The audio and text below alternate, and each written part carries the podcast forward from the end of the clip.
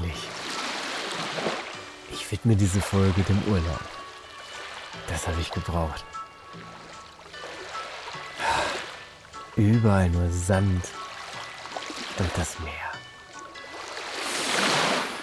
Und es riecht nach Salz. Schön.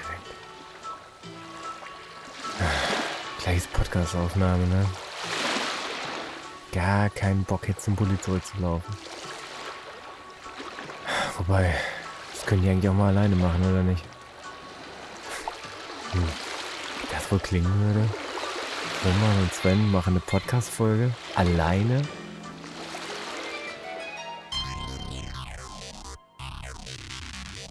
Drei Typen, drei Meinungen, eine Mission. Abfahrt A2. Eine seichte Unterhaltungssendung für die ganze Familie ab 16 Jahren. Lehnen Sie sich zurück, machen Sie sich bequem und schließen Sie die Augen.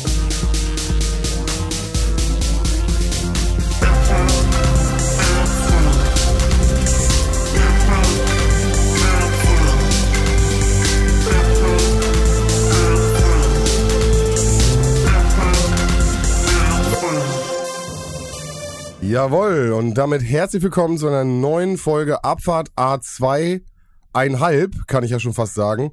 Denn heute auch wieder eine Spezialfolge. Der Götz ist im Urlaub und ist mal wieder nicht da. Was heißt mal wieder nicht da? Er ist mal nicht da und entspannt hoffentlich an den Meeren dieser Welt. Und ich sitze hier mit dem guten Roman zusammen. Hallo Roman. Hallo Sven. Und wir werden uns heute nicht nehmen lassen, auch ähm, wie eine thematische Folge zu machen. Es war ja letztes Mal auch so, wo du im Urlaub warst. Mhm. Und diesmal haben wir beide uns mal zusammengesetzt und mal überlegt, über was wir beide denn so schnacken könnten.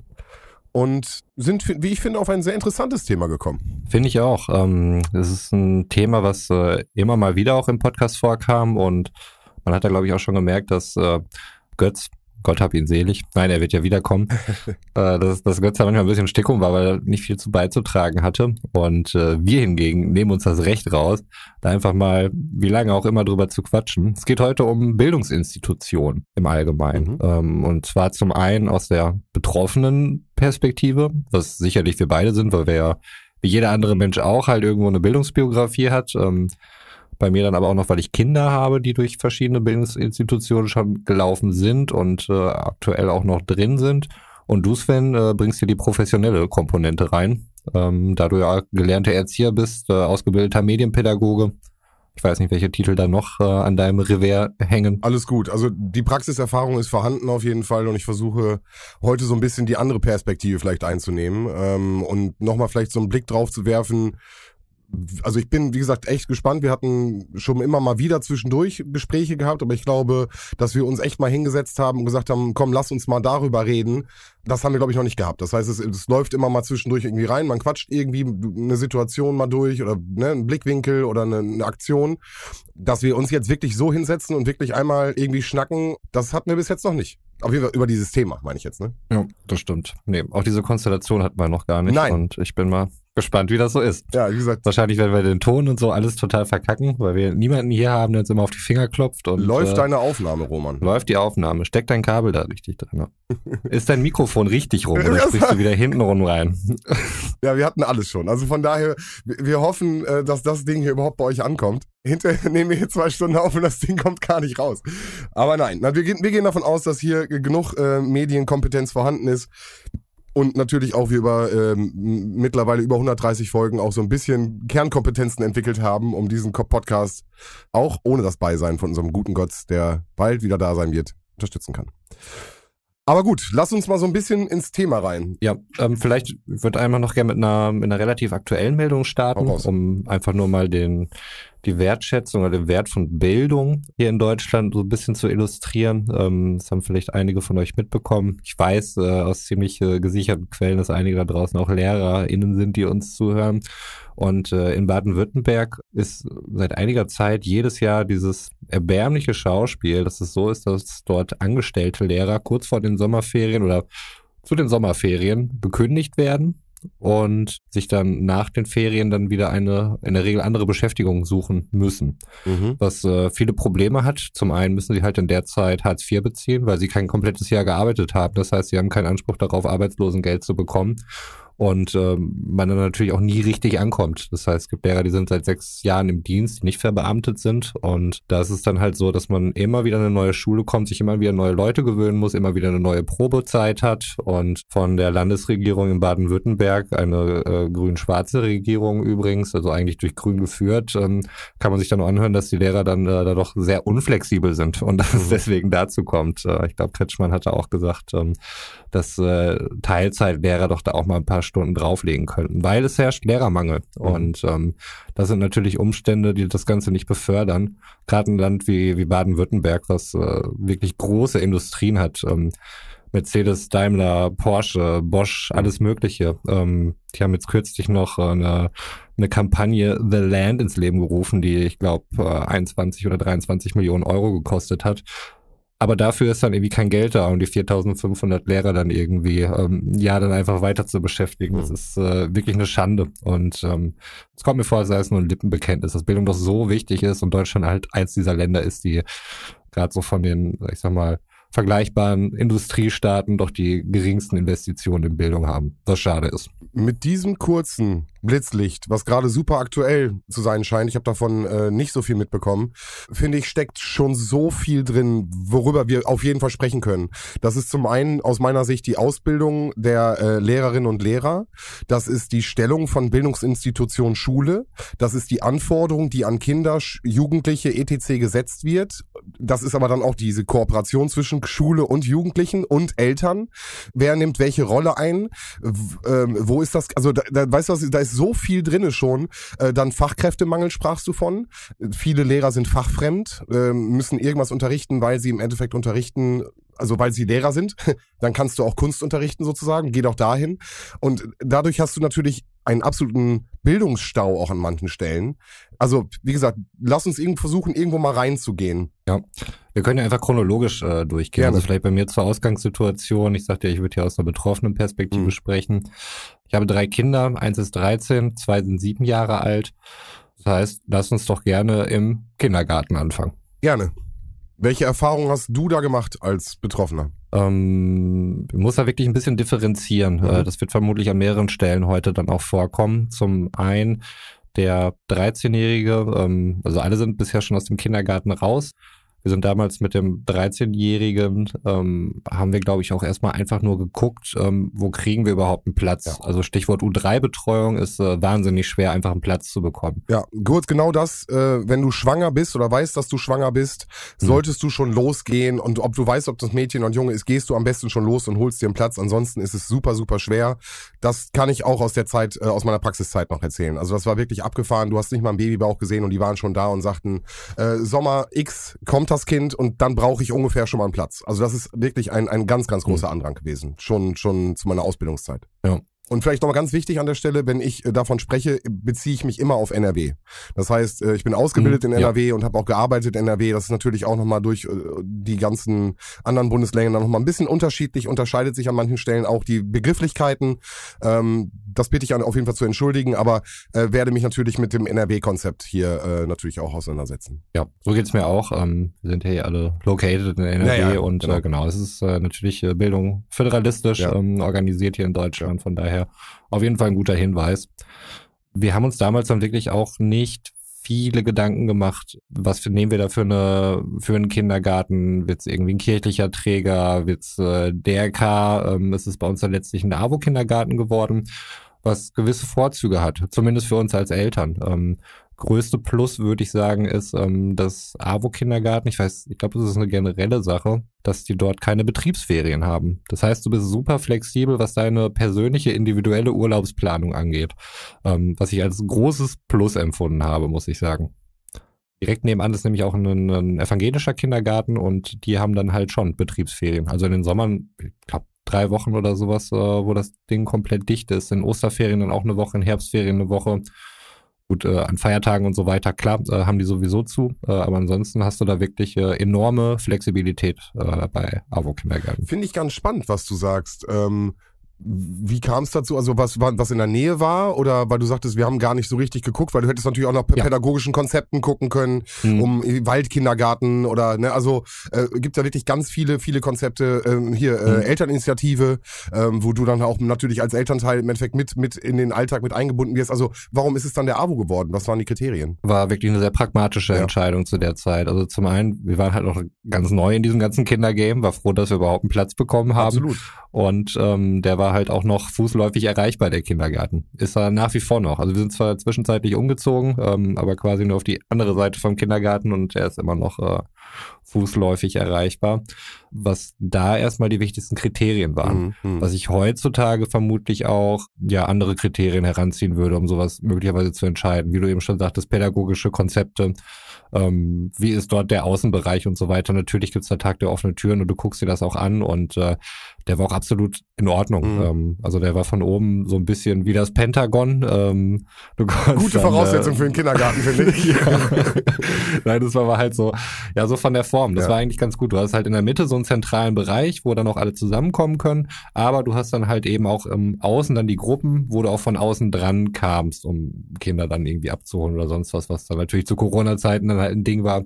Ansonsten bist du halt schon reingegangen und ähm, hast da dann noch immer den direkten Kontakt mit äh, Erzieherinnen. Mhm. Man muss wirklich sagen, zum Großteil waren es dort einfach Erzieherinnen und das ist sicherlich eine Sache, die wir ähm, immer noch so haben, ob es jetzt irgendwie im, ähm, im frühkindlichen Bereich ist, also in Kindergärten oder eben auch in Grundschulen. Ähm, das ist häufig sehr weiblich dominiert ist durch das Personal. Ähm, Ja, also würde ich mich komplett anschließen. In der Ausbildung waren wir äh, 28, die angefangen haben. Davon waren drei Männer und äh, der Rest war weiblich. Und ich war der ein, nee, stimmt nicht. Wir waren zwei Männer, die es hinterher wirklich durchgezogen haben und der Rest äh, ähm, dann, also ich weiß nicht, ich glaube, ich waren ein paar Leute, die abgesprungen sind. Aber es war wirklich sehr männlich dominiert.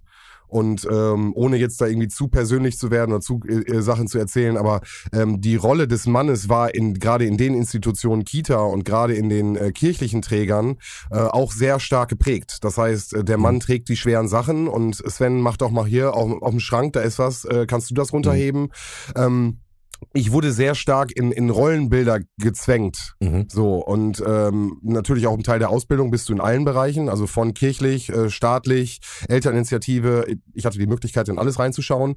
Das Ähm, wäre jetzt meine Frage gewesen. Also ich meine, du hast ja einiges da durchlaufen. Ich glaube, du warst auch in einem Waldkindergarten und so, wenn ich äh, da Ja, alles- genau, also- bin. Das ist, das ist das Schöne an der, der Ausbildung gewesen. Wir hatten halt die Möglichkeit, uns so ein bisschen frei unsere Sachen auszufinden. Das weißt du ja gar nicht am Anfang, was es überhaupt gibt. Mhm. Da sagst du ja auch, in dem Kinderbusiness kommst du irgendwie rein, bist froh, wenn du überhaupt einen Platz bekommst und dann, dann gibst du einen Kindergarten und wirst, kriegst so eine Flut zugeballert. So, das heißt, du wirst natürlich in der Ausbildung erstmal rangetastet, was gibt's überhaupt für pädagogische Konzepte, so.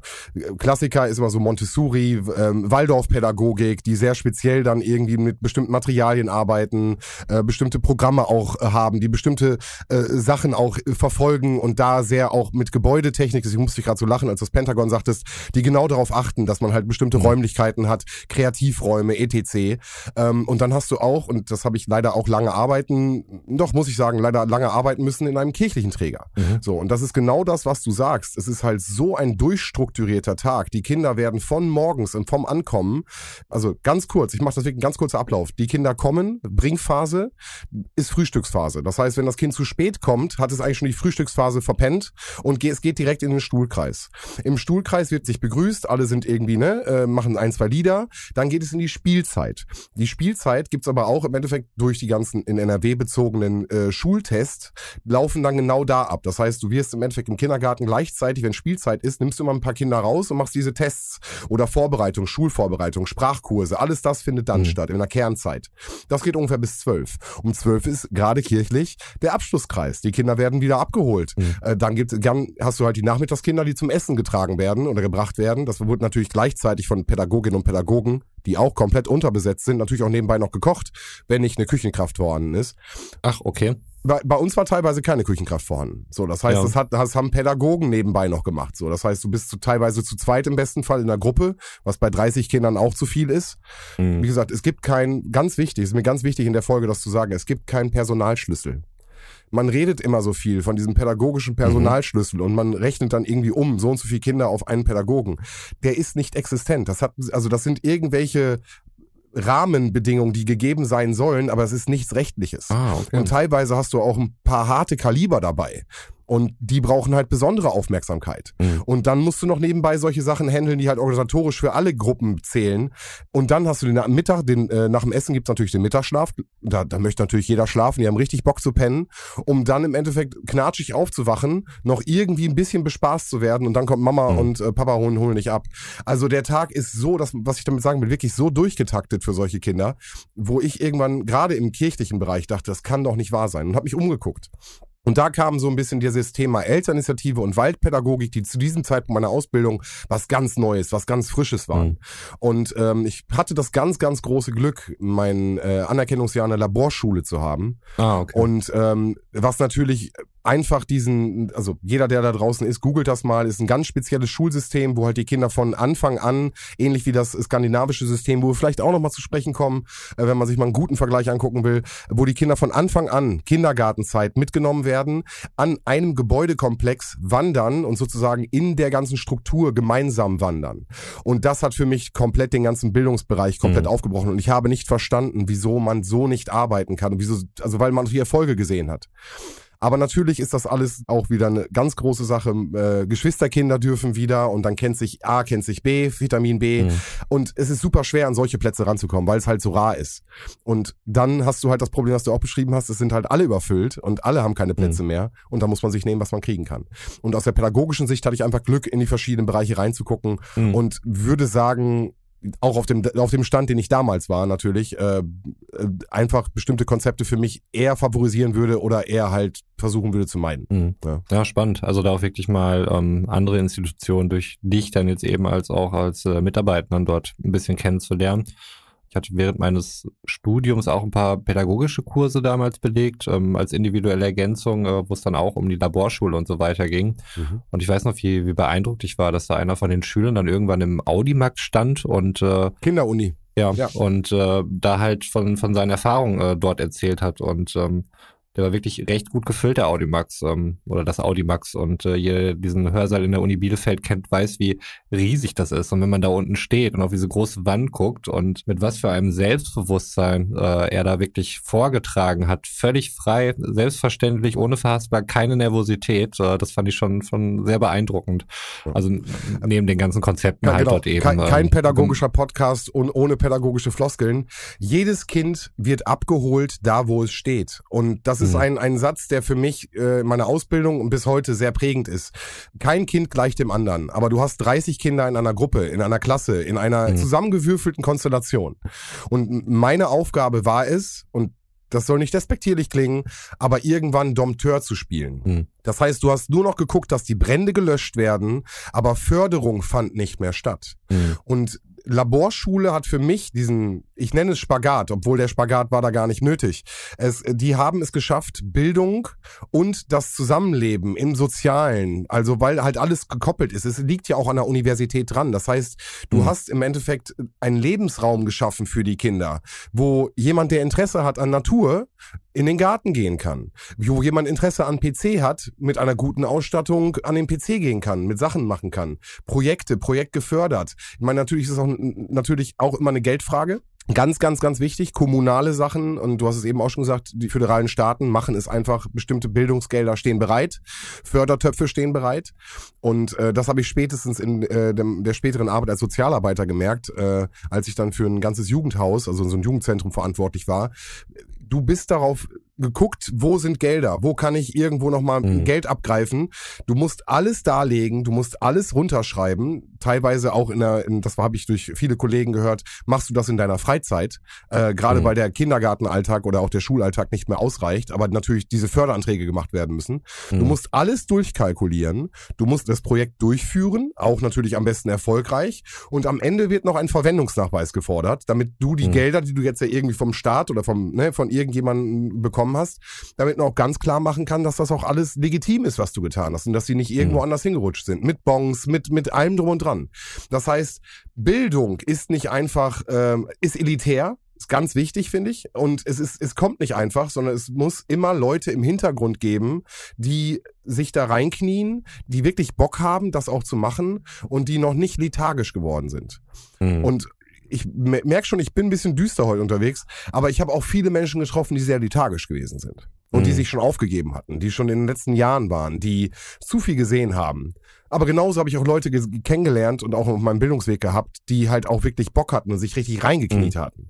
Und dann Motivation hatten. Ich weiß nicht, wie sind denn deine Pädagogen gewesen, die du jetzt, entweder die du schon hattest oder die du äh, so Mhm. auf dem Weg hattest? ist halt wirklich unterschiedlich und das ist halt die Komponente, die du gerade genannt hast. Also haben die Leute Bock, sind sie motiviert oder sind sie nicht? Ähm, es ist natürlich auch immer gut, als Eltern zu wissen, was da halt alles so hintersteckt, äh, dass du halt irgendwelche Förderanträge ausfüllen müsst. Und das sind dann ja häufig Leute, die, die vielleicht jetzt auch nicht irgendwie BWL studiert haben oder sonst irgendwas, aber du musst halt irgendwie alles durchkalkulieren und so weiter.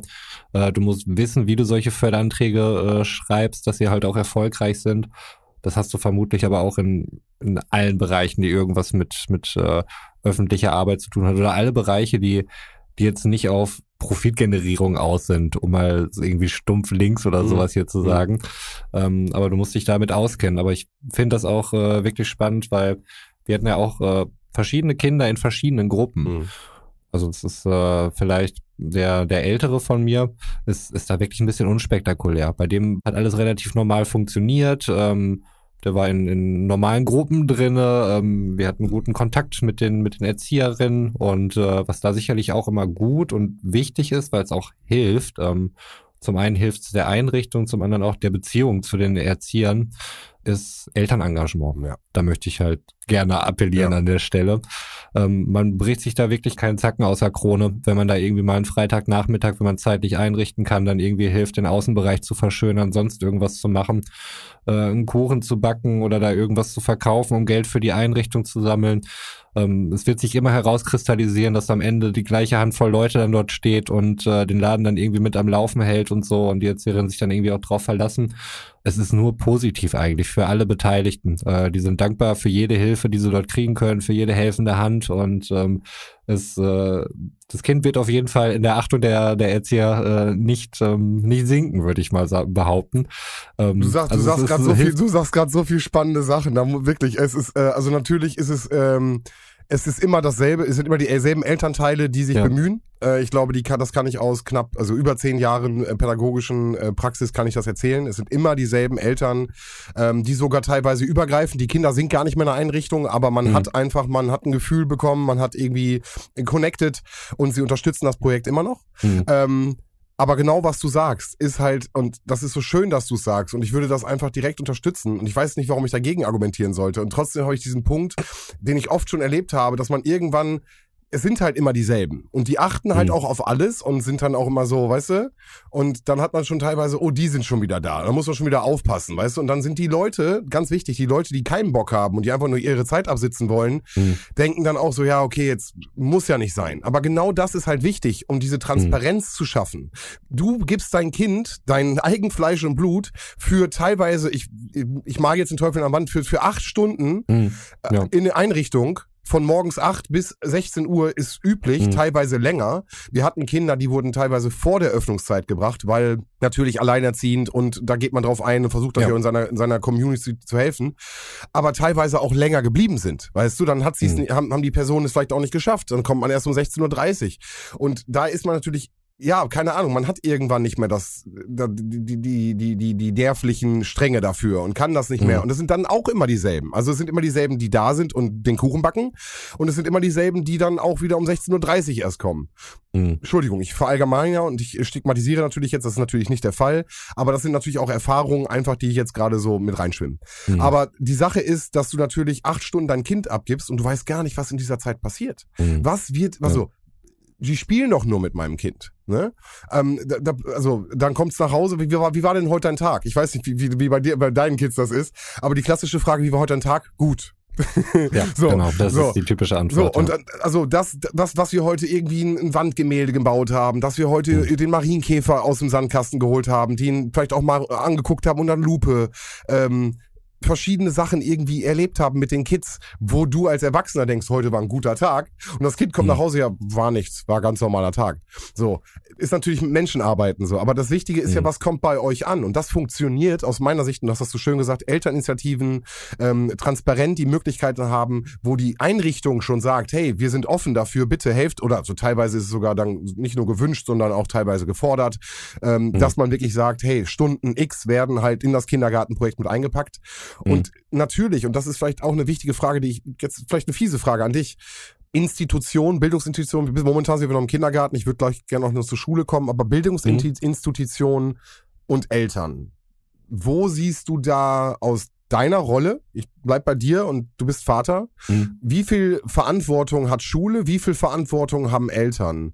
Wie, also genau, also da will ich so ein bisschen hin. Also Ähm, es ist ein schwieriges Spannungsverhältnis auf jeden Fall, weil ähm, also ich, ich glaube, das kannst du bestimmt besser sagen, dass auch das Anforderungsprofil an Erzieher und äh, oder ErzieherInnen und sicherlich auch Lehrerinnen immer größer wird, dass immer mehr gemacht werden muss, immer mehr erwartet wird, eine höhere Dokumentationspflicht dann auch da ist, ob es jetzt irgendwelche Sprachtests sind oder sonst irgendwas. Ähm, das muss halt alles durchgeführt werden. Ähm, das ist viel administrativer Kram, der auf jeden Fall da ist. Und ähm, ich weiß halt auch aus eigener Erfahrung, was Eltern manchmal für eine Erwartungshaltung auch haben. Mhm. Das ist, äh, glaube ich, ziemlich schwierig. Und ich glaube, das ist im Erzieher oder sicherlich auch Lehrberuf ähm, bestimmt eins der, der schwierigsten Sachen, die ganze Elternarbeit, weil Menschen sind manchmal halt echt irre, muss man wirklich sagen. Wo du eben schon sagtest, deswegen war ich so erstaunt, dass du manchmal Einrichtungen hattest, wo, wo die Erzieherinnen äh, selber dann irgendwie auch kochen mussten. Wir hatten nämlich einmal den Fall, kann sein, dass ich das schon mal in einer anderen Folge erwähnt habe, dass ähm, die Köchin ausgefallen ist und äh, sonst auch irgendwie Krankenstand oder Urlaubszeit, wie das dann halt so ist. Du bist halt nicht in voller Stärke und es war schlicht einfach keine Zeit da, dass sich jemand ums Essen kümmert und dann hat man sich entschieden, halt eine Pizza zu holen, Mhm. was die Kinder mega fanden natürlich. Ne? Das war halt auch eine absolute Ausnahme, das gab's noch nie. Und genau das hat nachher wirklich zu richtig Stress geführt. Ähm, weil beim, beim nächsten Elternabend dann ähm, sich einige Eltern beschwert haben, dass sie darüber überhaupt nicht informiert Mhm. worden wären, dass es da eine Pizza gab. Hätten sie das gewusst, hätten sie dem Kind nämlich noch was Gesundes zu essen gegeben. Ja. Und mit solchen Sachen musst du dich halt rumschlagen. Und das ist halt auch nur die Spitze des Eisbergs. Also es ähm, wird ja wirklich noch viel schlimmer. Du, ähm, du, du hast das Thema Unverträglichkeit noch gar nicht aufgemacht. So, weißt du? Also da Nein. hast du halt irgendein Kind, was gegen irgendein Basilikum-Gewürz irgendwie was hat und das weißt du, also sollte dir im besten Fall vorliegen. Äh, in guten Kindergärten wird das ja auch alles abgeführt. Aber auch solche Allergien entstehen halt, wenn das Kind das noch nicht gegessen Mhm. hat oder so und wirklich einfach sehr natürlich und sehr bewusst ernährt wird. Und dann knallst du dem mal einfach so eine, so eine Vier-Käse-Pizza rein, so. Mhm. Ähm, also also ich möchte halt wissen als Elternteil natürlich auch, was da gerade passiert. Ich kann das komplett nachvollziehen. Aber genau das, was du beschreibst, und wir sind, glaube ich, auch ein bisschen lockerer, was das angeht. Und ey, dann, dann Mhm. haben die mal eine Pizza gegessen.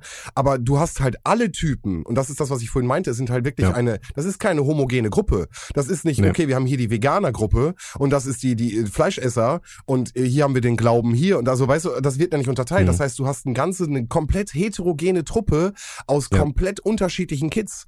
Und nochmal, da sind maximal zwei Leute in so einer 30er-Gruppe drinne. mhm. So, Entschuldigung, aus meiner Erfahrung und das, was ich erlebt habe, immer zwei Leute in einer Gruppe. Und die Förder, also die Gelder sind auch nicht mehr da. Das heißt, du hast dann vielleicht mal einen Mhm. Praktikanten. Das ist super. Da so, denn der hat auch, denn, dann, oder Praktikantin, Entschuldigung, äh, die halt auch dann Bock haben und irgendwie ganz jung und gucken, sie probieren sich aus. Mhm. Ähm, aber auch die müssen natürlich unterstützt werden. Und genau das, was du sagst, das Transkribieren, das, äh, das Nachhalten, das ähm, ganzen Bildungsanträge, die ganzen Sachen, die müssen alle dokumentiert werden. Und das ist ein super, super, super krasser Aufwand, der dann noch zusätzlich betrieben Mhm. wird. Und ich bleibe immer noch im Kindergarten, weil Schule natürlich nochmal diesen ganzen Alt mit, mit Arbeiten, Klausuren schreiben, äh, Zensuren. Ich meine, wie oft haben wir gedacht, dass die Zensur muss doch gewürfelt worden sein. Also, wer, also er wurde, hat er Mhm. noch gesessen und hat einfach in den Würfel geguckt, was das wird.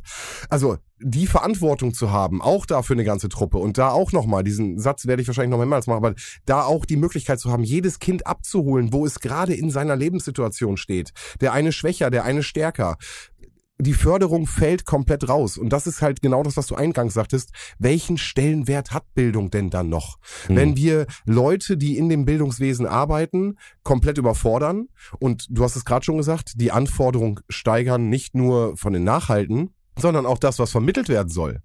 Denn Schule soll auch Medienkompetenz vermitteln, was ja jetzt in der Zeitalter von Digitalisierung ein großes Thema ist Mhm. ich war an Schulen. Ich habe als Medienpädagoge bis äh, 2017 noch gearbeitet und äh, ich war an den Schulen und ich habe gesehen, wie desolat teilweise Schulen ausgestattet sein können. Und da kannst du keine Medienbildung vermitteln. Und das heißt, die Kinder haben da zum Beispiel keine Kompetenz, die sie äh, weiterentwickeln können, wenn sie nicht, und jetzt kommt wieder der andere Part, privat oder im sozialen Umfeld die Möglichkeit haben. Mhm. Und dann komme ich an Situationen und du stehst, du bist gut, gut situiert, deinen Kindern geht's gut, aber die, die prekären Kids, die fallen dann durchs Netz. Mhm. Und die ist halt die Frage, wer fängt die wieder auf? Ja. Und da, deswegen ist es vielleicht auch ganz cool. Ich habe halt dann auch dann die Jugendarbeit gemacht so und ich habe halt hab halt wirklich alles gesehen. So, ich habe vom Kindergarten in der Schule bis zur Jugendarbeit eigentlich alle alle Etappen gesehen, bevor das Kind dann in den in den Beruf geht oder dann weitergeht zur zu einer äh, weiterführenden Schule und zu sehen, wie manche Kinder es einfach schaffen und locker schaffen und du hast gerade auch gesagt, dein Großer hat kein Problem gehabt. Der ist locker mhm. durchgekommen, der ist jetzt 13, macht sein Ding, aber es gibt halt auch Kids, die haben die die die die stolpern. So. Und ein Stolpern ja. äh, wird dann beobachtet, wird angeschaut. Und sobald die Blooper einmal drauf liegt, wird genauer hingeschaut. Das ist eine Sache, da wollte ich nämlich auch noch, äh, oder dich dann halt auch gerne mal fragen, wie dann halt hingeschaut wird. Mhm. Ähm, ich hatte ja eben schon gesagt, ich muss da ein bisschen differenzieren. Also bei dem Größeren, da lief halt alles relativ normal durch, ähm, auch in der Grundschule, ähm, ohne viel zu lernen. Das ist bis heute noch so äh, dass er ohne großen ähm, Einsatz immer ganz gute Noten oh, schreibt. Das ist, ähm, Unsympath, direkt Unsympath. Nein. Unsympath auf jeden Fall.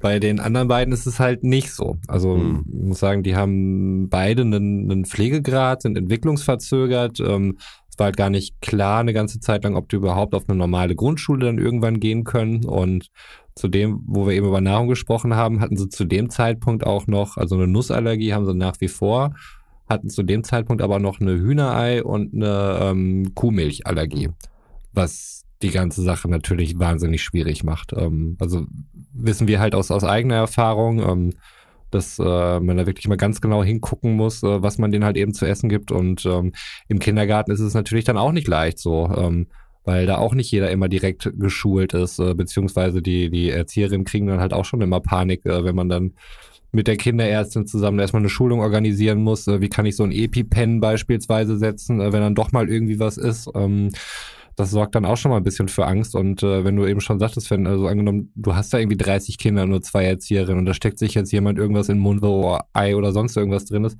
das kannst du alles gar nicht immer im Blick haben. Was dazu dann auch geführt hatte. Und jetzt kommt halt die andere Betrachtungsweise oder was ich sagen möchte. Die Qualität eines Kindergartens kannst du dann erst richtig bemessen, glaube ich, wenn du an Probleme stößt oder wenn du halt Kinder hast, wo es nicht so einfach läuft. Und so hatten wir es dann halt eben in dem Fall. Wir waren dann ähm, oder wir sind da halt relativ natürlich offen mit umgegangen. Das heißt natürlich, so natürlich ist es nicht. Es gibt genug Eltern, das muss ich dann auch äh, später feststellen, die davor die Augen verschließen, die ähm, wenn, wenn Erzieherinnen dann irgendwie das mal sehen, ähm, da ist irgendwas nicht richtig, kognitiv oder so, ähm, das ist im Vergleich dann irgendwie hängen die ein bisschen zurück, ah nee, ist einfach nur müde, bla bla bla, irgendwelche Ausflüchte und dann wird dann halt nahegelegt, äh, vielleicht mal doch irgendwie zur Stelle XY oder sowas zu fahren. Was wir halt äh, alles Mögliche wahrgenommen haben. Also ich weiß nicht, wie viele verschiedene Institutionen wir wahrgenommen haben und so weiter. Das war einiges auf jeden Fall. Es hat aber auch sehr, sehr lange gedauert, bis wir mal drauf gestoßen worden sind, dass es überhaupt sowas wie Pflegegrad für die in Frage käme, da wirst du halt auch nicht aktiv drauf gestoßen. Also ich glaube, wir, wir, sind damals ähm, durch eine Heilpädagogin, die uns auch betreut hat, weil wir so eine äh, Frühförderhilfe dann in Anspruch genommen haben, weil wir uns aber halt auch viel gekümmert haben und das ist halt nicht selbstverständlich. Wir waren halt sehr kooperativ, wir haben es nicht als Zwangsmaßnahme wahrgenommen. Die Kinder waren kooperativ, das war halt äh, alles super und äh, wir waren natürlich auch voll dafür, dass sie halt möglichst viel aufholen können, äh, aber auch wenig Stress haben. Aber irgendwie willst du ja doch das Beste fürs Kind. Aber das ist halt nicht überall so dann der Fall. Und dadurch sind wir erst darauf aufmerksam geworden, dass es sowas gibt wie Pflegegrad, was äh, dann dazu führt, dass du zum Beispiel jemanden hast, der einmal die Woche oder sowas die Kinder mitnimmt, dass du eine Putzkraft kriegst, dass du auch Pflegegelder kriegst und so weiter, die du zur Entlastung irgendwie nutzen kannst. Und da würde ich mir wünschen, dass es dann etwas offeneres System gäbe. Also uns hat damals dann die Lebenshilfe Herford, Grüße gehen raus an der Stelle, sehr gut unterstützt. Ähm, die haben mit uns überhaupt diesen Fragebogen durchgegangen, haben dann den Antrag zusammengestellt, der in der Regel das erste Mal auch immer abgelehnt wird und haben äh, dann auch den Widerspruch äh, formuliert, der dann positiv gewertet wurde oder durchgegangen ist. Also diese ganzen Stellen, die es gibt, Förderstellen. Ich habe erst letzte Woche wieder von einer anderen erfahren, irgendwie, wie es gäbe. Es, es gibt da irgendwie einige Mittel, aber du wirst da nicht mit der Nase drauf gestoßen. Viele wissen auch einfach gar nicht davon. Und ich habe den Eindruck, die sind so ähm, designt, ähm, dass die auch gar nicht so doll in Anspruch genommen werden sollen. Also das ist der Eindruck, den man kriegen muss. Normalerweise, ich meine, Kinderärzte oder sowas musst du sowieso hin. Sollte für, für mein Verständnis, äh, weil die Kinderärzte auch die Kinder ja sehr lange begleiten in der Regel. Ähm, du hast da einen Stammkinderarzt und die haben da sehr guten Blick drauf. Ähm, gibt ja auch immer diese Vorsorgeuntersuchung, dass die einen dann wirklich standardmäßig darauf hinweisen sollten, was aber nicht der Fall ist. Zwei, drei Fragen hätte ich nochmal. Ähm, Mhm. Also ist es im Kindergarten aufgefallen, Erzieherin, Erzieher? Das wussten wir schon vorher. Also wir sind äh, mit der Prämisse mehr oder weniger schon reingegangen. Ah, okay. Also mit der Diagnose entwicklungsverzögert und ähm, hatten da dann nämlich auch den Antrag gestellt, eine Integrationskraft. Wir reden aber von U3. U3, ja. Okay, da gab es bei euch schon die, also Annahme oder wart ihr euch schon sicher? Ähm, wir waren uns zu dem Zeitpunkt schon relativ Okay. sicher, weil es halt körperlich sich dann auch irgendwie ausgewirkt hat. Also sie waren ähm, unterdurchschnittlich klein und die Kopfgröße und so weiter. Also es gab da auf jeden Fall einige Indikationen, Okay. die darauf hingewiesen haben, äh, dass sie da ein bisschen zurückhängen. Und äh, haben das äh, deswegen halt auch so weit angemerkt. Und das war der Kindergarten, wo wir mit dem Mhm. Älteren dann eben auch schon waren. Und da sollte dann halt auch eine Integrationskraft dann eben beantragt werden. Danke, weil das wäre jetzt der nächste Fakt gewesen, wenn Ja. du mit dieser Information an einer Bildungseinrichtung und Ja. die AWO ist äh, eine sehr bekannte, sehr große Einrichtung äh, kommst und die sagen, ja, die, den Platz können sie haben, dann erwarte Hm. ich von einer solchen Einrichtung, dass die auch ein Fachpersonal, also eine integrative Kraft zusätzlich einschalten. Und es sind bei Ja. zwei Kids, wären es, also im besten Fall zwei, aber davon gehe ich nicht aus. Also gehe ich von einer integrativen Kraft aus, die, die dann beide Kinder zusammen mitnimmt und dann einen, weiß ich nicht, Trip für die macht. Es war tatsächlich zwei. Also Ah, wir cool. scheinen sehr viel Glück gehabt zu haben und es kamen zwei, aber es äh, musste erst eskalieren, dass es soweit kommt, weil die Leitung ähm, es leider verpennt hat, diese Anträge rechtzeitig zu stellen. Und als dann der Kennenlernnachmittag war mit den anderen Eltern, hat uns dann die Leitung dann kurz zur Seite genommen und gesagt, ja, also ähm, mit der Integrationskraft, das hat jetzt irgendwie noch nicht geklappt und wir können hier leider nicht gewährleisten, dass die Kinder jetzt irgendwie irgendwelche Sachen essen oder so. Deswegen können wir ihre Kinder hier leider nicht aufnehmen. Und das war kurz bevor wir da hingehen sollten. Das heißt, wir hatten auch keine Alternative mehr oder sonst irgendwas. Da kam es dann halt zum Eskalationsgespräch, Mhm. ähm, wo dann auch eine höhere Instanz, der AWO mit eingeschaltet werden musste, die dann irgendwie ein bisschen vermittelt hat. Und dann ging das halt eben doch. Aber es gibt sicherlich halt auch genug Eltern, die dann diese Wege dann eben nicht gehen oder vielleicht auch nicht die Kraft haben. Stell dir vor, du bist alleinerziehend, hast schon diese Absolut. ganzen Probleme, hast, weiß ich nicht, noch ein paar Jobs oder so, und dann musst du dich mit so einer Scheiße noch rumplagen. Wie soll das denn alles gehen? Wie willst du das denn alles schaffen? Ich, ich bin komplett bei dir und ich verstehe deine Sicht komplett. Und äh, natürlich, und wenn du dann jemand bist, der auch irgendwie signalisiert, hey, wir sind ja auch da. Es ist jetzt nicht irgendwie, dass ihr da alleine durchgehen müsst. Ja. Aber, und vielleicht nehme ich jetzt doch wieder so ein bisschen die weiße Seite, versuche eine andere Seite einzunehmen. Mhm. Aber nochmal, die Herausforderungen und die Anforderungen sind einfach sehr groß natürlich. Und auch das Budget von Kindergärten, ich weiß nicht gar nicht, wie, ob das alle wissen, pro Kind wird gerechnet pro Jahr. Das heißt also, du bekommst pro Kind, das du in deiner Bildungseinrichtung angemeldet, fest angemeldet hast, bekommst du einen gewissen Beitrag. Und von dem Beitrag musst du halt etc. alles kaufen. Spielmaterial, äh, hier Rechnung vom Haus, bla bla bla. Also alles, was irgendwie dazu führt, dass du da arbeiten kannst, wird von diesen Geldern der ganzen Kinder abgezogen. Und das ist im Endeffekt auch einfach BWL, ne? Ja. Das ist einfach im Großen und Ganzen ist es, wie viele Kinder brauchen wir? Und dann werden die Gruppen immer größer, weil natürlich mehr Kinder auch mehr Geld bedeuten. Aber mehr Pädagogen können wir auch nicht machen, weil das ist ja wieder Ausgabe. Und dann kommen halt, und nicht, nichts klingt jetzt böser als es ist, aber dann kommen halt auch Kinder, die eine neue Herausforderung bieten. Und können wir das stemmen? So, und dann probieren. Aber diese Integrationskräfte, die werden doch nochmal über eine besondere Kostenstelle oder eine gesonderte Kostenstelle dann beantragt. Also es war ja gewisse Rentenversicherung und ich keine Ahnung, welche Träger da noch hinterstanden. Aber auf jeden Fall, dass jetzt im Kindergarten an sich keine zusätzlichen Kosten da hast du entstanden. recht. Es muss halt erst nur durchgeführt Genau, werden. aber du musst- und das hat halt die Leitung verpennt. Ich bin komplett bei dir. Du hast vollkommen recht. Aber weißt du was? Räumlichkeiten müssen zur Verfügung gestellt werden. Es muss im Endeffekt, Ja, also es ist ja nicht nur das Geld, was da ist, sondern du musst dann auch pädagogisches Nein, nein, Material, die braucht irgendwie auch irgendwie eine Möglichkeit, in den PC-Raum zu kommen oder also um ihre Sachen zu dokumentieren, auch wieder ein ne, das Mhm. haben wir immer schon. Aber es ist nicht nur das Geld, sondern es ist dann auch einfach die, die, die ganzen, ganzen Sachen, die dafür auch bereitgestellt werden müssen. Und ich glaube, dass Mhm. da ein, zwei Einrichtungen sich teilweise schwer tun, auch weil sie einfach gar nicht die Möglichkeiten haben. Aber ich, wie gesagt, deswegen kenne die Mhm. Einrichtung da jetzt speziell nicht.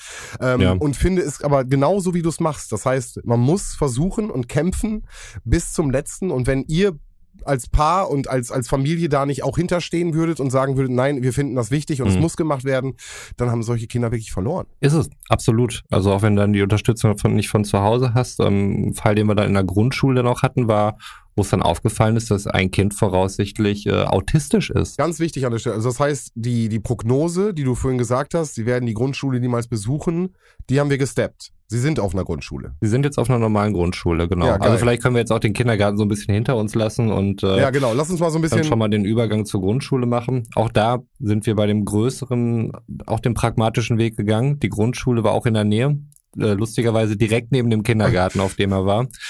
Also wirklich direkt daneben. Und auch da lief alles super. Außer persönlicher Schicksalsschläge beispielsweise. In dem Fall war es so, dass seine Klassenlehrerin, als er in der dritten Klasse war, verstorben ist ähm, an einer Krankheit und so weiter.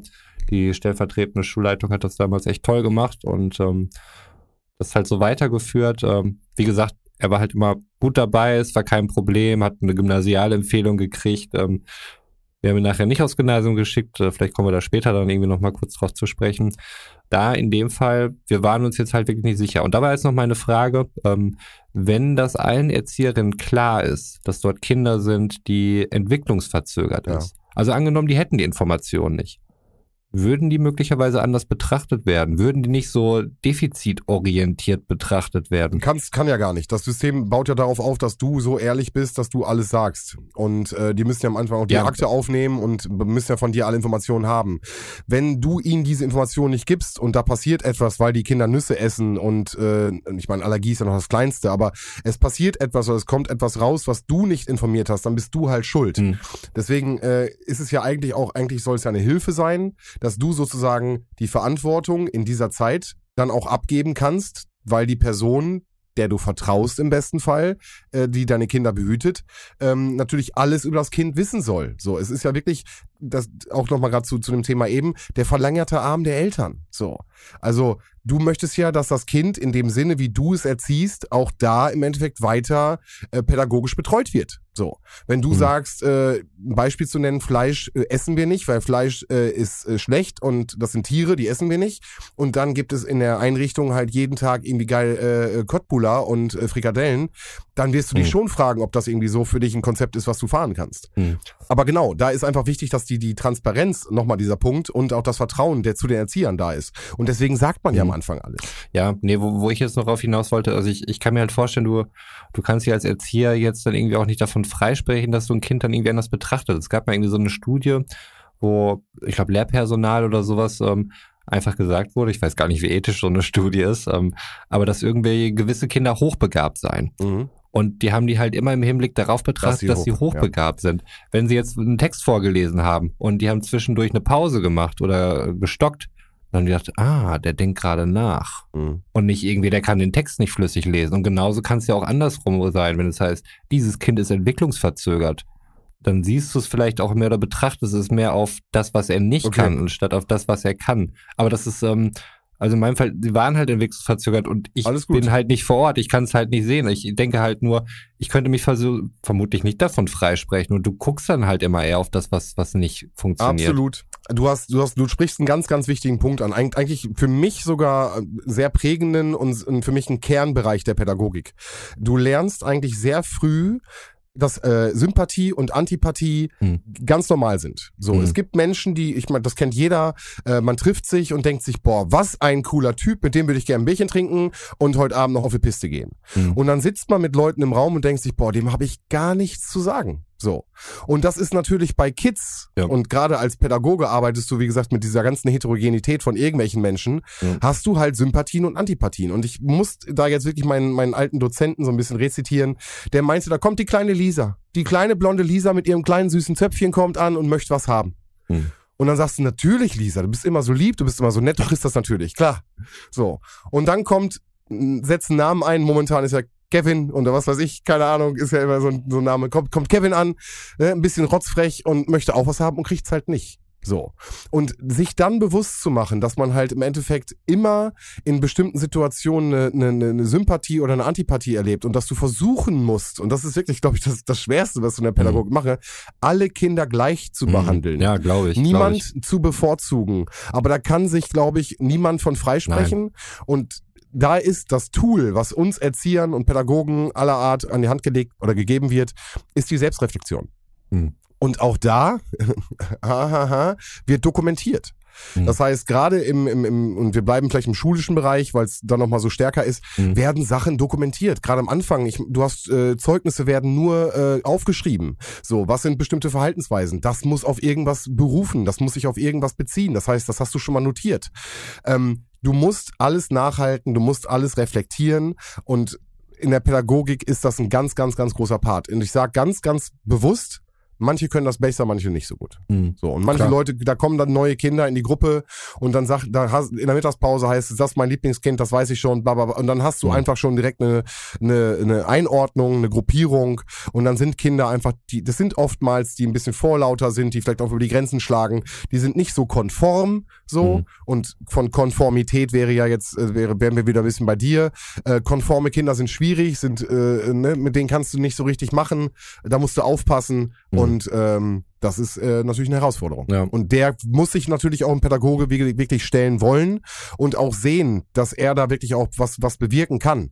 Denn das ist immer möglich. Das ist für mich ganz, ganz wichtig. Ich habe wirklich Mhm. solche tollen Pädagogen äh, auf meinem Weg gesehen. Ähm, ich habe noch viel, viel tollere Kinder kennengelernt, also äh, davon mal abgesehen.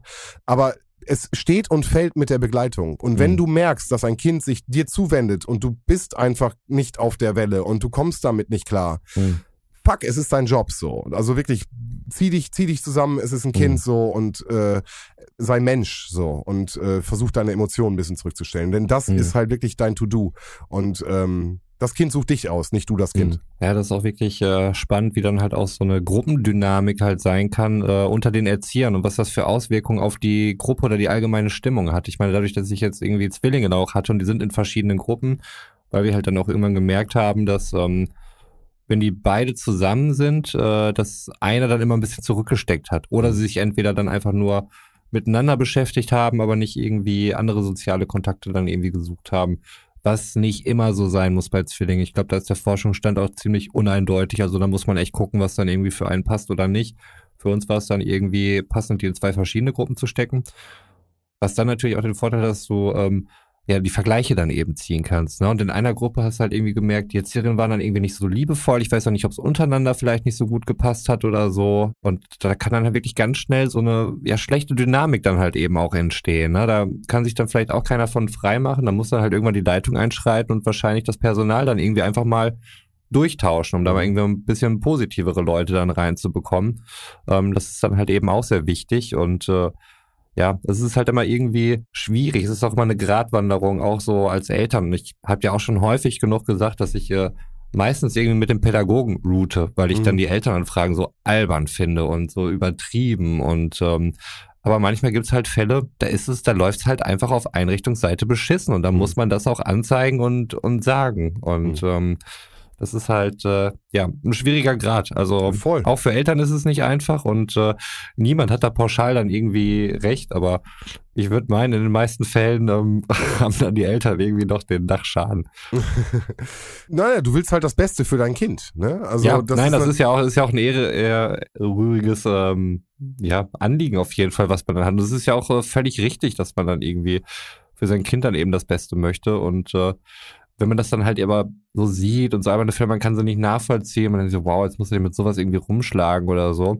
Also ich meine, das jetzt eben mit der Pizza war ja noch harmlos. Es gibt ja noch so Fälle, gerade im Kindergartenalter sicherlich, äh, wo, wo Kinder halt ihren Körper entdecken und so weiter. Und dann Genitalien entblößt werden oder äh, Genitalien angefasst werden. Ich verweise ganz kurz auf die äh, Geburtstagshelikopter-Folge. Ganz liebe Ja. Grüße gehen raus. Zum Beispiel, genau. Das hatte jetzt Gott sei Dank keine äh, bösen Auswirkungen, außer halt äh, ein paar komische Blicke, äh, die aber meistens auf mich gerichtet wurden. aber in, in dem Fall war es halt so, dass dann irgendwelche Leute, die da jetzt vielleicht auch pädagogisch nicht die Erfahrung haben, ähm, auch nicht dabei gewesen sind, irgendwas vom Hörensagen haben und dann wurde da wirklich schon mit der Staatsanwaltschaft gedroht, weil da mein, gemeint wurde, dass da irgendwie Kindesmisshandlung irgendwie begünstigt wurde oder sonst irgendwas. Ähm, Und es gibt natürlich auch Fälle, auch wenn die super selten sind, sicherlich, aber dass man da natürlich auch sensibel ist. Also ich glaube, auch gerade in der frühkindlichen Bildung hat man es als Erzieher nicht leicht, was die Aufsichtspflicht angeht. Es sind so viele Kinder, solche Sachen. Ich glaube, auch da ist dann irgendwie so ein Spruch, dass du als jetzt hier irgendwie mit einem halben Bein im Knast stehst quasi. Also ist spannend. Ich habe das nämlich genauso in der Ausbildung auch gesagt bekommen. Mhm. Also hat wirklich mein, mein Dozent, wirklich hat er gesagt.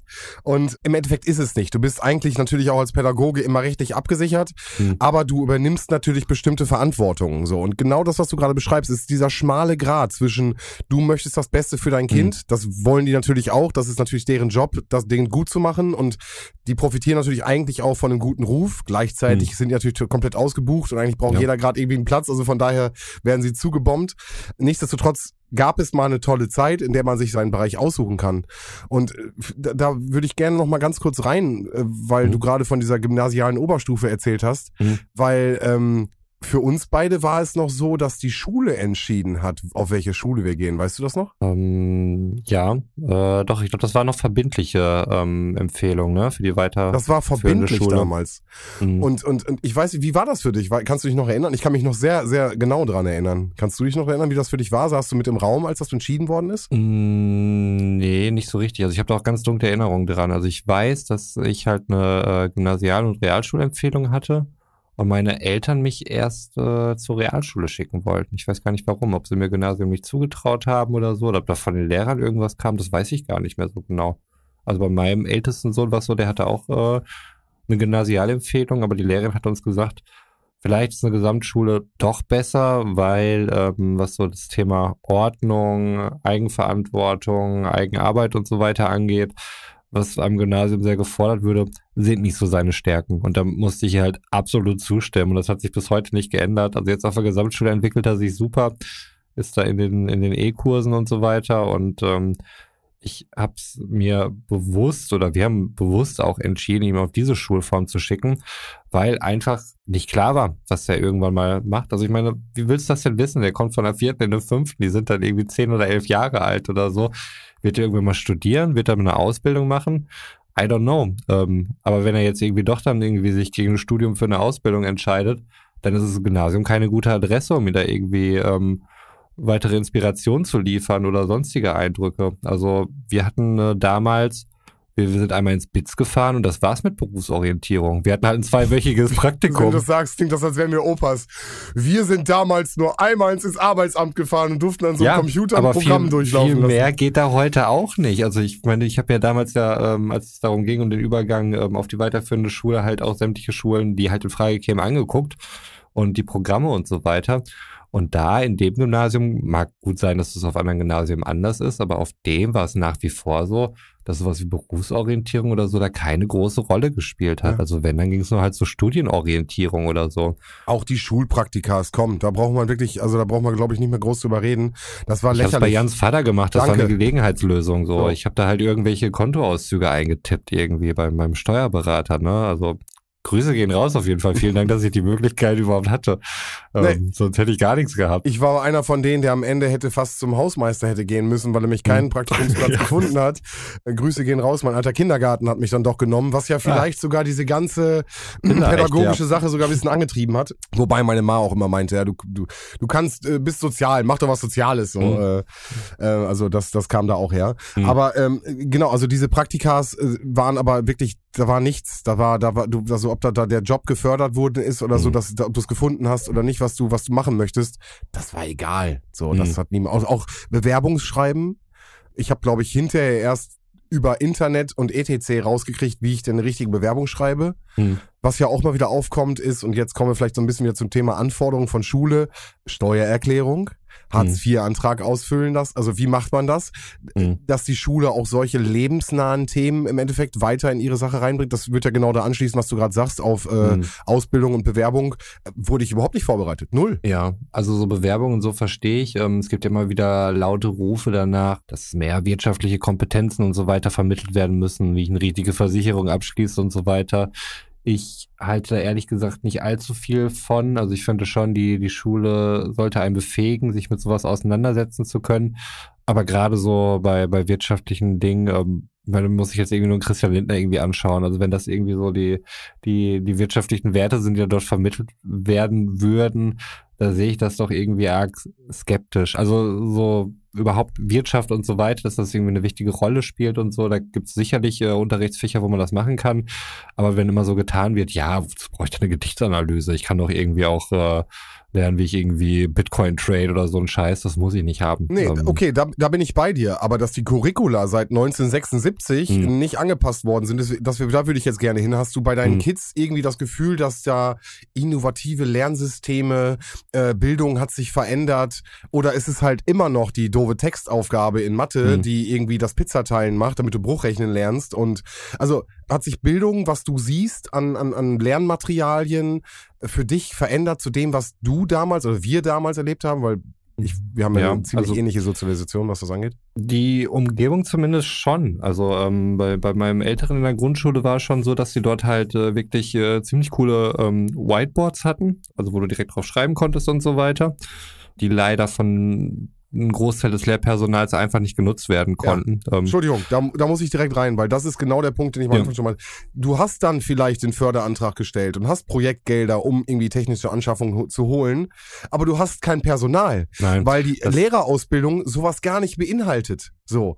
Und bevor ich den nämlich anmache und mich da vor der ganzen Klasse, nimm Alter X, ich, ist immer blöd, Hm. äh, sich vor der Klasse doof äh, irgendwie dastehen zu lassen, musst du eine Schulung machen. Du musst dich damit auseinandersetzen. Zusätzliche Aufgaben. Da bin ich wieder an dem Punkt. Niemand will sich da zusätzlich reinfuchsen, Hm. wenn du da kein Interesse hast. Aber es gerade Medien, und das ist ja mein, bisschen mein Steckenpferd, blutet mein Ja. Herz ja immer, da muss halt, und ich habe meine Masterarbeit drüber geschrieben, Alter. Ich habe mich da richtig drüber ausgelassen. Dass nicht mal in der Lehrerausbildung das Fach Medien nicht mal verpflichtend ist. Das heißt, du kannst die Lehrerausbildung machen bis heute, Entschuldigung, äh, bis äh, 2000 habe ich den Abschluss gemacht, 2015. War das noch aktuell? Ich bin heute nicht Mhm. up to date. Ich habe mich nicht weiter informiert. Vielleicht, vielleicht gebe ich das aber in die Rechercheabteilung. Äh, vielleicht gebe ich das ab. Aber nein, äh, bis dato waren die Medien gar nicht verpflichtend. Das heißt, du kannst Lehrerausbildung machen, ohne Medien überhaupt irgendwie einen Kontakt zu haben. Und die Funktion der Digitalisierung, welche Chancen das in der Bildung bringt, das haben wir bis heute nicht ausgeschöpft. Mhm. Aus meiner Sicht. Mhm. Und das ist, wie gesagt, ist so ein bisschen ein Herzensthema, das weißt du. Ja, ja, nee, das stimmt, aber ich, ich kann es halt nur aus eigener Erfahrung, kann ich dir beipflichten. Also ich äh, kann mich an einen äh, Elternpflegschaftsabend erinnern, wo dann eben auch ähm, das geile Whiteboard da stand, wo du eigentlich alles da hattest und äh, stattdessen wurde dann wirklich der, der alte Overhead-Projektor aus der Ecke geholt.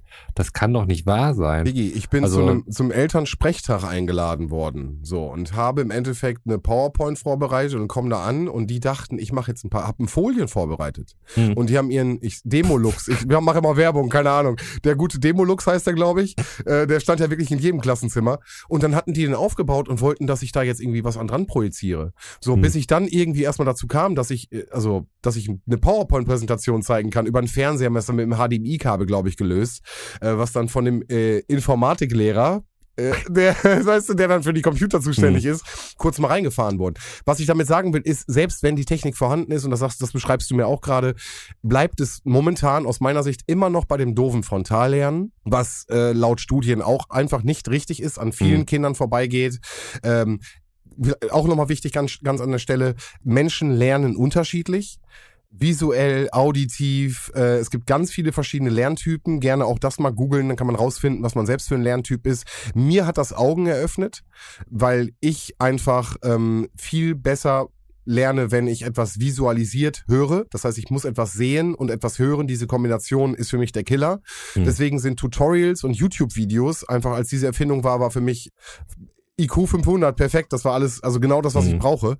Ähm, aber mir hat dieses jemand spricht und macht bwa bwa bwa bwa bwa bwa bwa Hm. äh, endoplastisches äh, Retikulum, bwa, bwa, bwa, bwa, bwa, bwa, bwa. weißt du, das war, ist an mir vorbeigegangen. Mhm. Und ähm, meinen Lerntyp zu finden, habe ich auch erst im, in, Mhm. dem, in der Ausbildung zum Erzieher gelernt.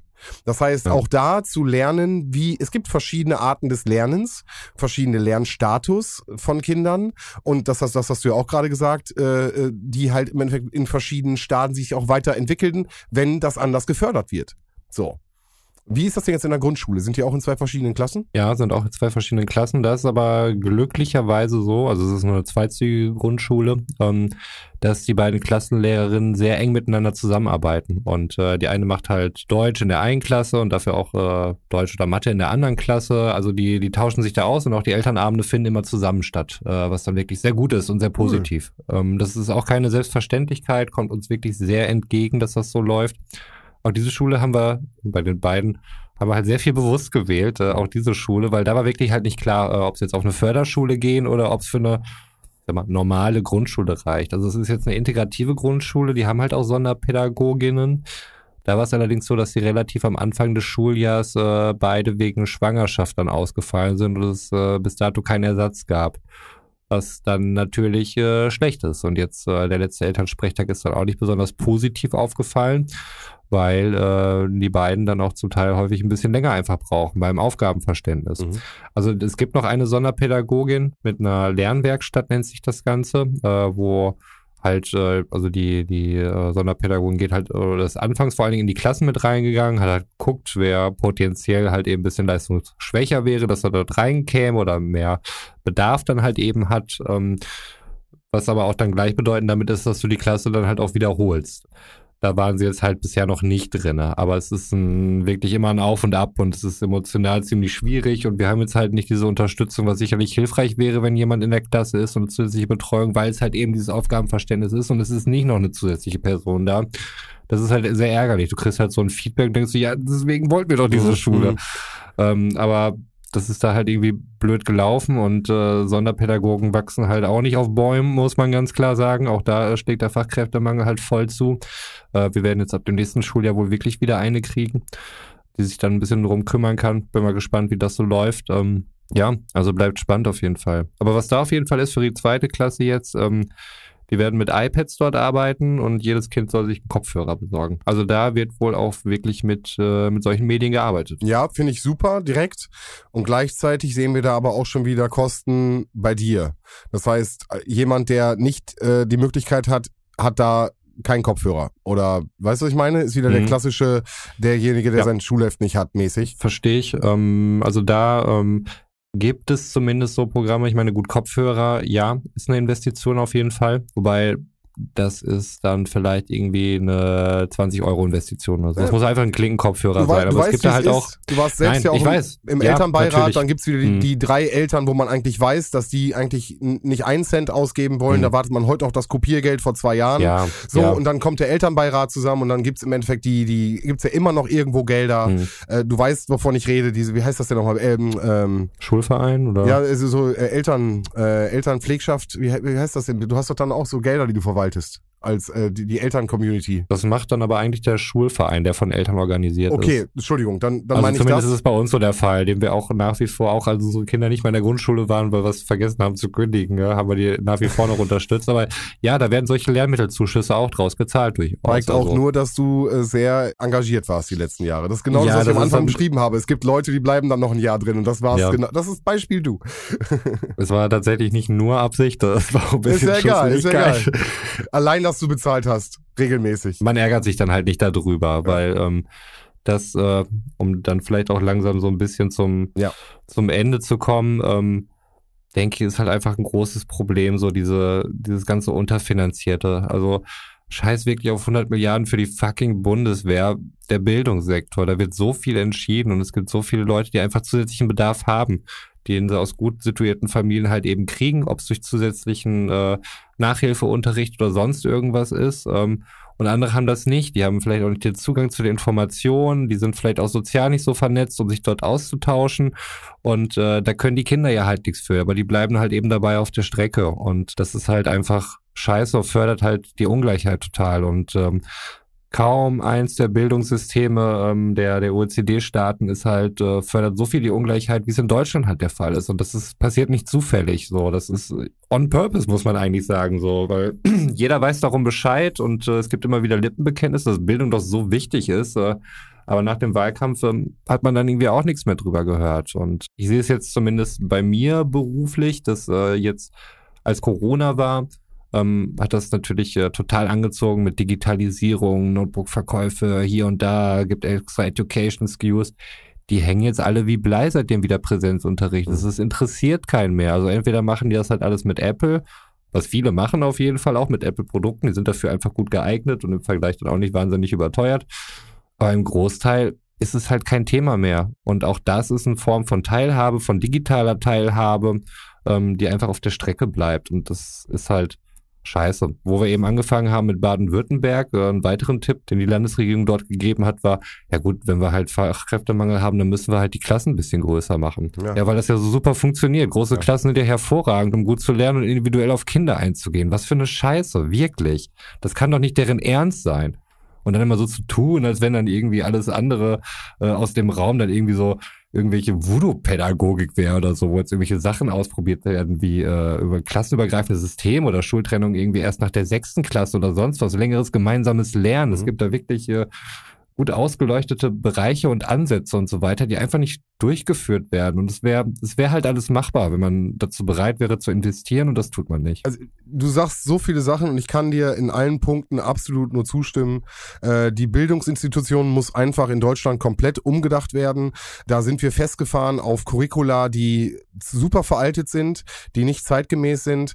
Durch die verschiedenen Bundesländer und Bildung ist immer äh, Sache des Landes, äh, gibt es einfach so eine Unterschiedlichkeit in allen Sachen, wie etwas vermittelt wird. Äh, das Zentralabi hat da auch nichts verändert. Wir sind im, im Standard, genau wie du sagst, komplett hinten dran, aber tun nichts. Und äh, Pädagogen, glaube ich, versuchen da an vielen Stellen, da muss ich mal so ein bisschen die Lanze brechen, an vielen Stellen wirklich, glaube ich, äh, sich ein, ein Bein auszureißen. Und natürlich gibt es wie überall äh, mal schwarze Schafe, die vielleicht irgendwie ein bisschen natürlich dann auch auffallen und wieder zeigen, hey, äh, hier wird ja doch nur gespielt. Aber im besten Fall, wenn ihr, und da rede ich an alle da draußen, eure Kinder irgendwo in eine Einrichtung gebt, wo ihr euch wohlfühlt und auf Augenhöhe auch mal nachfragen könnt. Äh, das berühmte Tür- und Angelgespräch kennt jeder Pädagoge. Äh, mal kurz auf dem Flur fragen, ob denn alles okay ist und was gerade so Stand ist. Das ist gut, das ist ein guter Austausch, das ist wichtig, das ist wichtig für beide Seiten auch. Wie sehe ich mein Kind und wie siehst du als Erzieher sozusagen das Kind? Da einfach wirklich nochmal ein paar Schritte aufeinander zugehen, auch von Elternseite, auch von Pädagogen pädagogischer Seite, äh, sei es Schule, sei es Kindergarten. Aber insgesamt muss ich wirklich dafür appellieren, dass diese Strukturen aufgebrochen werden. Und mit Blick in das europäische Ausland gibt es da einfach auch gut dokumentierte, ganz, ganz sauber dokumentierte Sachen. Und äh, wie gesagt, zu der Zeit meiner Ausbildung war dann schon Punkte, wo wir hingeguckt haben. Und äh, aus meiner Sicht, und das ist jetzt die Praxis so ein bisschen äh, aus verschiedenen Jahren, haben wir da bis jetzt noch nicht den Standard erreicht. Und da müssen wir hin. Word. Word. Gut, dann lass uns verabschieden. Würde ich sagen. Sven. Roman. Auch in dieser ungewöhnlichen Kombination hier. Äh, Zweier-Konstellation. Abfahrt A2, das 2 steht für 2. Hat mich sehr gefreut, das Thema mit dir durchzusprechen. Ähm, ich glaube, wir wären immer noch nicht am Ende gewesen. Nee. Vielleicht irgendwann mal der, der zweite Teil, äh, wenn die Kinder ein bisschen weiter sind und äh, Götz mal wieder im Urlaub bald. Aber bis dahin hat mir sehr viel Spaß gemacht, hat mich wieder ein bisschen den Blutdruck auch hier unter angetrieben, was aber nicht an dir lag, sondern einfach an dieser miserablen Situation, der wir uns da gegenüber sehen. Ich äh, kann nur, wie gesagt, an jeden da draußen appellieren. Helft mit, packt an, wo ihr könnt in den schulischen Institutionen. Die können jede Hilfe gebrauchen. Ähm, versucht euch äh, die Perspektive einzunehmen, wenn man sich auch ärgert. Aber lasst euch trotzdem nicht unterkriegen, weil auch aus der Seite gibt es Ungerechtigkeit. Man muss irgendwie nur die richtige Mitte finden. Also Leute, bis zum nächsten Mal. Ich zähle auf euch. Haut rein. Ciao. Ey Roman, ich äh, danke dir für deine Offenheit. Äh, wie gesagt, das war für mich jetzt auch wirklich das erste Mal, dass wir uns wirklich in dieses Thema einmal so richtig reingeklutscht haben. Für mich war es super spannend und du hast vollkommen recht. Für mich, äh, also ich beobachte natürlich immer ein bisschen aus der Ferne und äh, kriege auch ein, zwei Sachen mit, aber äh, bin natürlich total gespannt, wie sich das weiterentwickelt. Ja, für alle da draußen gebe ich das genauso mit. Äh, wenn ihr Bock oder merkt, dass ihr Lust habt, Kinder zu fördern, Kinder weiterzubilden, äh, auch männlich seid und auch darauf Bock habt, dann ist das vollkommen in Ordnung. Wir, wir brauchen verschiedene Rollenbilder und äh, das hatte Roman ja auch vorhin auch schon mal gesagt. Wirklich, wenn ihr Bock habt drauf, startet rein und äh, schaut euch das mal an und unterstützt irgendwie die Einrichtungen in eurer Nähe. Und äh, vielleicht hau ich mit einem Fun Fact heute raus. Mhm. Ist kein richtiger Fun Fact. Ist eigentlich wirklich Bildungswissen. Und zwar, wenn ihr da draußen in den Kindergarten reingeht und ihr trefft äh, jemanden, der da arbeitet, bitte nennt ihn niemals Kindergärtner oder Kindergärtnerin. Das geht gar nicht. Das sind alles Erzieher. Kindergärtner gibt es nicht. Wir sind ja nicht in einem Garten und pflanzen Kinder, ne? So, und damit sind wir raus. Oh, also, ciao. Tschö. Hm. Das war informativ und interessant zugleich. Vielleicht bremse ich die beiden noch einfach. Hm. Naja, egal. Herrlich. Erstmal was zu trinken, ne? hilft ja nichts.